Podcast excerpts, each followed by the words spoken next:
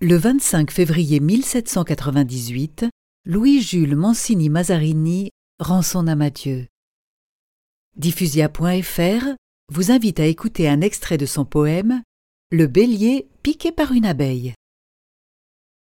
Certain bélier, d'humeur farouche et fière, par une abeille fut piqué. Son orgueil en fut fort choqué.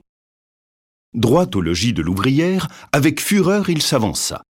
Et tout d'abord il l'enfonça, heurtant la tête la première, comme on sait que c'est la manière de ces messieurs. Il renversa six gâteaux, la ruche entière. L'essaim dans l'air se dispersa. Mais, en partant, chaque abeille laissa cuisante ampoule au nez du cire.